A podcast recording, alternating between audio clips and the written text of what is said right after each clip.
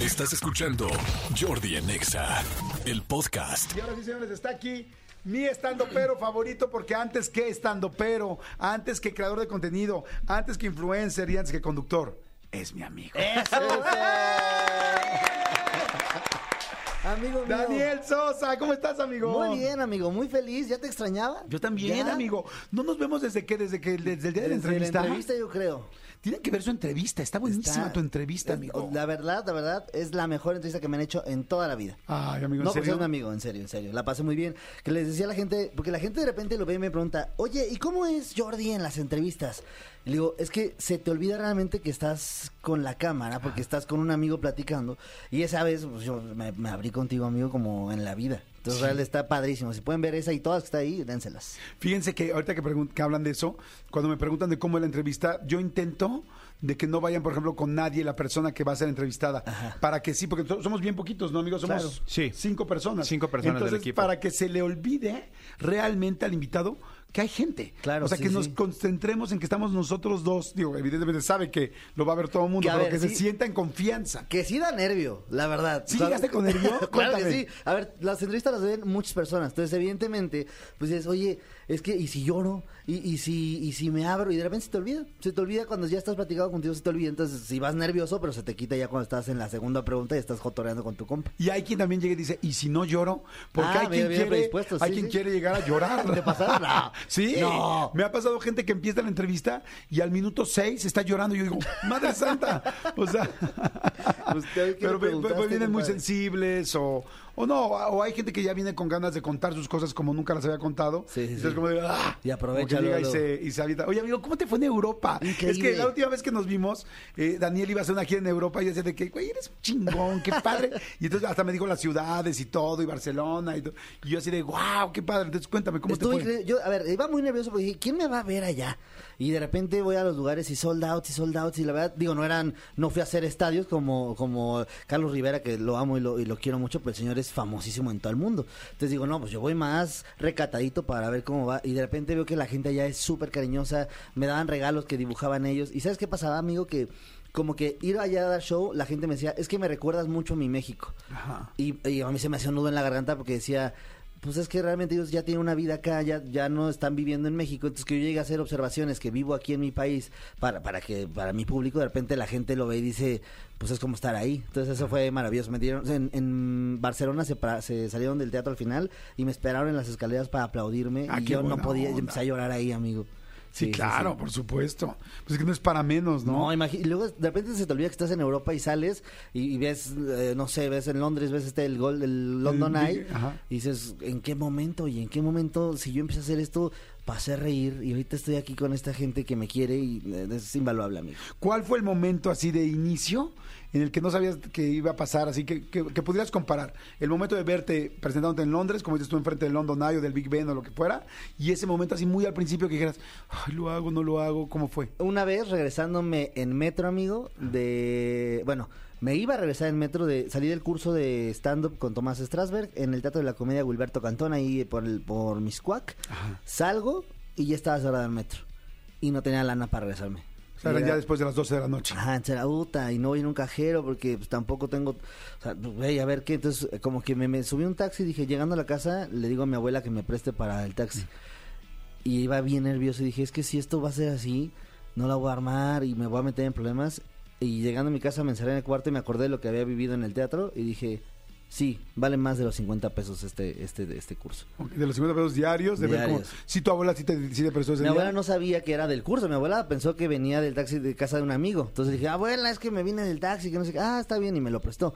Pero digo, ahorita se va a enterar y se va a enojar. Seguro voy a estar castigado un rato, pero. O bueno, o nada más tendrás que pagar 50 pesos con nueve años de intereses. sí, ya que, ¿no? que va a subir, ¿no? Ah. Y ya, amigo, pero ese momento fue, comparándolo con Londres, es en qué momento tomé esa decisión y, y gracias a Dios la tomé. Ay, qué padre. ¿Qué es lo que más miedo te ha dado de todas las cosas que has hecho? Porque siempre hay cosas nuevas, ¿no? Que si un roast, que si un esto, que si... eh, no me refiero a que ti te hayan el roast, sino... eh, retos que Creo dices que- madre santa es como sacaré esto sacaré esto adelante estoy o sea tengo la capacidad de hacer esto que me están Hay, pidiendo hay una, digo, hay una, híjole, no, Estoy haciendo una serie ahorita, estoy actuando y para mí la actuación siempre ha sido algo muy importante. Respeto mucho a los actores porque se preparan mucho tiempo, entonces para mí ya actuar en serio, ya estar en una serie junto con gente que admiro y quiero mucho, eh, me- era un reto que decía, ¿y si, y si no me sale? ¿Y si, ¿Y si no? Entonces me preparé un ratillo para eso y de repente cuando me lo dan y me dan ya el papel para actuarlo, creo que actuar es de las cosas que más nervio me da, pero más ganas les traía. Ok. Entonces, es, creo que el tomar la decisión de sí actuar eh, es, es la más difícil, yo creo. O sea, esta sí es como de. ay, Sí, porque a ver, ya vas con gente que está muy experimentada y ya saben cosas y tú estás ahí bien pollito de puta, a ver, cómo, pues yo vengo estudiado y a ver qué me regañan, a ver qué no me regañan y pues es un poco regresar a, a cuando empezaba, que es como de, a ver, vete a un terreno en que ya no es el stand-up, donde lo conoces, donde ya todo el mundo te la, estás ahí dando este show y todo el mundo sabe los chistes, no, vete a una, un escenario totalmente nuevo, entonces creo que fue eso. Pero a ver, ya empezaste a actuar. Ya. Y evidentemente, pues la carrera de estando, pero ya, ya, ya la has hecho y lo- muy en grande. Ya tuviste esos primeros días de subirte y ponerte enfrente de, no sé, 50, 60 personas y Sí. decir una rutina que no sabes qué va a pasar. Sí, sí. Y ya estuviste en un set donde llegas y todos están muy experimentados, pero tú no, no has hecho nada de eso. ¿Cuál de los dos te dio más miedo a ese momento? Híjole. Creo que actuar, te voy a decir por qué, porque hacer stand-up de alguna manera, como ya había hecho un curso, como ya había- como que tenía la, este, es- básicamente no tenía nada que perder. Ajá. Y hoy que ya voy a ser actor y de repente digo, bueno, pues es que me tengo 10 años, 11 años haciendo comedia, pues no puedo no hacerlo bien. O sea, y, y si hay gente que ya tiene más talento, pues no puedo no prepararme. Entonces, como que hay un peso y una responsabilidad más grande que a mí no me gusta hacer nada si no me preparo tantillo. Claro. Entonces, creo que ese me dio más, yo creo. Ah, pues Qué nervio, ¿no? Qué nervio, qué, pero, qué nervio, pero qué padre, porque pues así la gente, estoy, estoy platicando con Daniel Sosa, la gente que consigue cosas grandes y vean en serio su entrevista, porque la verdad es bien interesante, porque también has tenido una vida complicada. Mucha gente hemos tenido una vida complicada en la Sí. infancia, pero creo que esas cosas te dan mucha fuerza para salir adelante y también dolores y heridas que vamos cargando, Sí. que podemos ir trabajando, pero a mí me encanta tu evolución, o sea, a mí se me hace una chingonería Ay, todo lo que has hecho, mucho. cómo has salido adelante y lo porque no nada más es que eres muy talentoso, sino es que el inicio fue complicado y, y- y que eso, pues bueno, siempre cuesta más trabajo. eh, di- dicen, no, no es lo mismo empezar en planito que empezar en bajada, ¿no? Sí, sí, sí. O sea, Pero digo, al final de cuentas, parte de cuando empezaba a hacer esto y, y me empezó a dar resultados que en las redes o en los shows, de repente yo pensaba, ¿cuántas personas no querrán ahorita ser arquitectos y por miedo a que, y si no, no lo hacen? ¿O cuántas personas no querrán ser bailarines o ahorita youtubers o gamers o lo que sea? Y, y hay, un, este- hay un miedito ahí que es el, no, mejor no, mejor no. Entonces, cuando decidí hacer stand-up y cuando empecé a hacer esto, este miedito de, y mejor no, lo empecé a pensar al revés, y sí, sí. claro. Entonces te empiezas a imaginar y a fantasear de que, imagínate que sí sale, imagínate que sí. Entonces creo que cuando la energía la pones ahí y tu pensamiento lo pones en, el- en lo positivo, pues te, te da para arriba. Claro, así de, oye, imagínate si cuando cumpla 30 años hago un show en el Auditorio Nacional. Imagínate, y que sí, imagínate, Y que sí y se que hace. sí, compadre. Oye, a ver, cuéntame Sí. del rollo del auditorio. Pues nada, me dijeron, oye, hay un hueco. Le dije, órale, va, lo tomo. Ah, Seguro oye, se hay un hueco, pero es el tuyo, madre. No sé, no sé si compartir, ¿no? bien ocupado ese día, mano. Este, pues amigos, después de la gira de Europa y Estados Unidos, empiezo mi nueva gira, nuevo show, totalmente show nuevo. Empiezo el, el 5 de septiembre en el Auditorio Nacional. Y no puedo creer, o sea, cada que lo digo ya yo de mi voz es irreal, es como en qué momento. O sea, alguna vez, esto ya tiene muchos años, en Es de Noche y ya llegué ahí en, en, en Unicable Ajá. me tocó ver que iban artistas a hacer promo.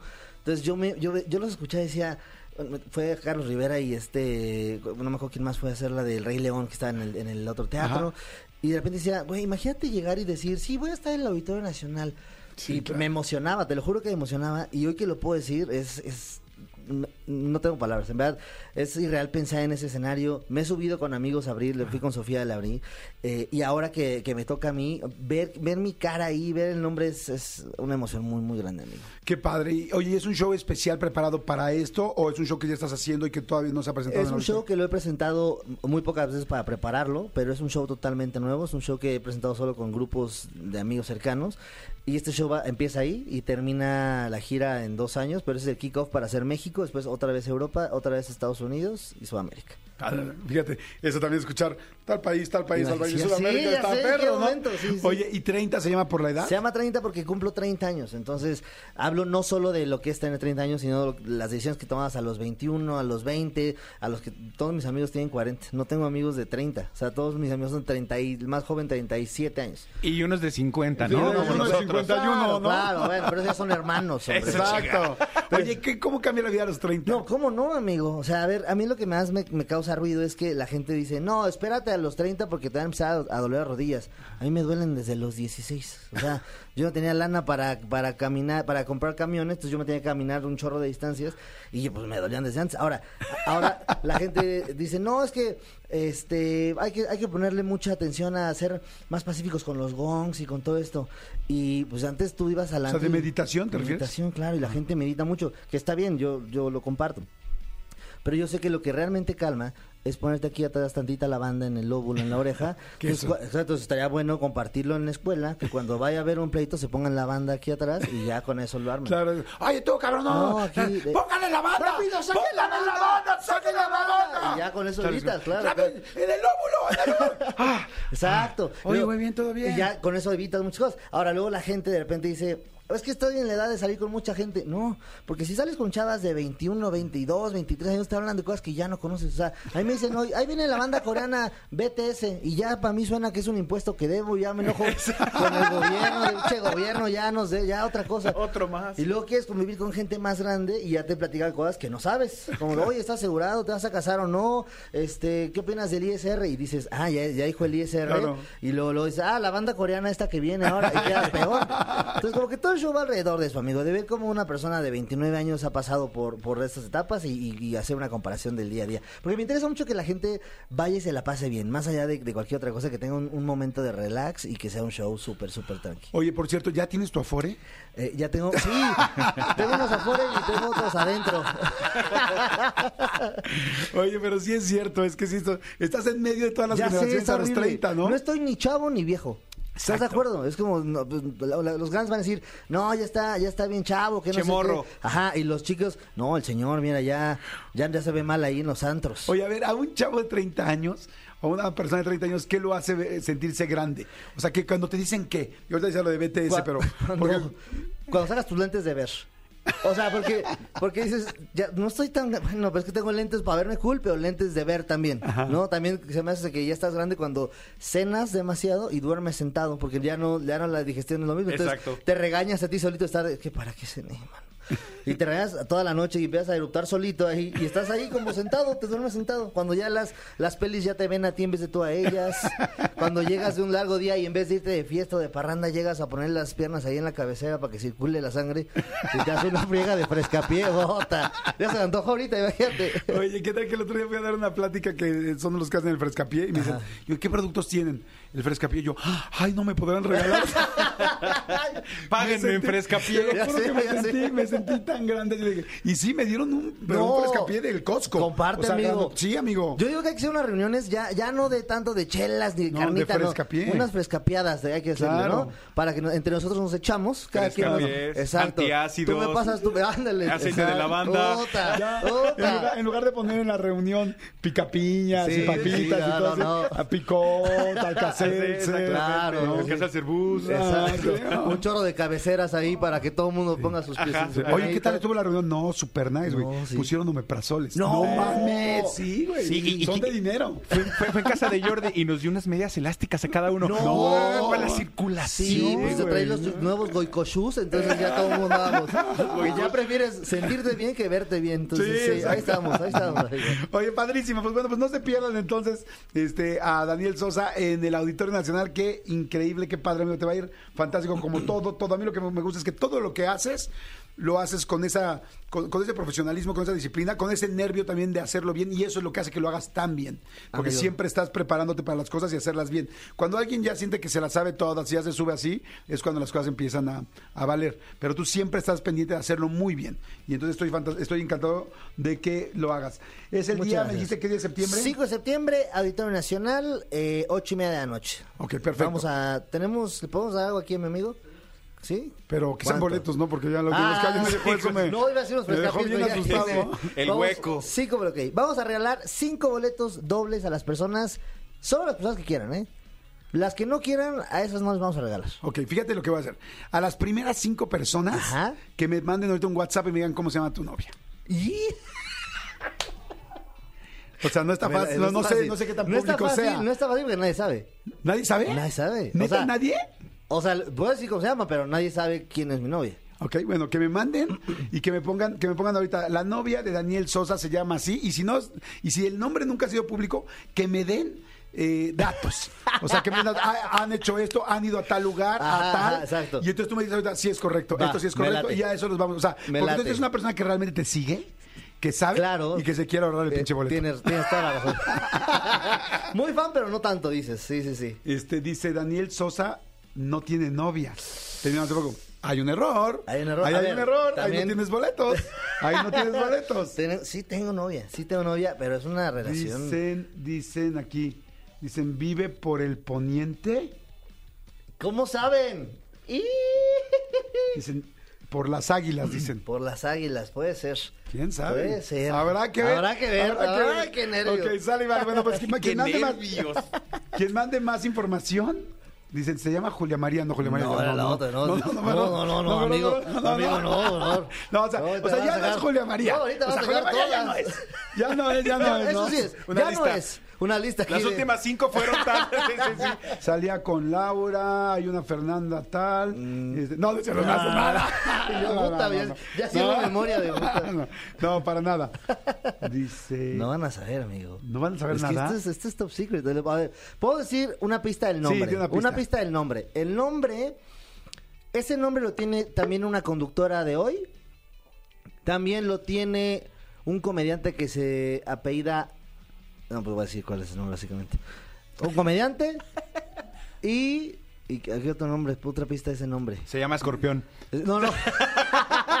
y hay una marca de zapatos con el mismo nombre. Ahí está, ya di Ah, pistas. sí, está muy Ya fácil. di pistas, Sí, ya sí. di pistas. Está muy bien. ¿Ya? ¿Ya están poniendo todos? Sí, sí, sí, con apellido y todo. Código No, postal. ah, código postal, sí, Sí, igual sí, y- sí, quiero boletos, perfecto. Los primos ya salieron, muy bien.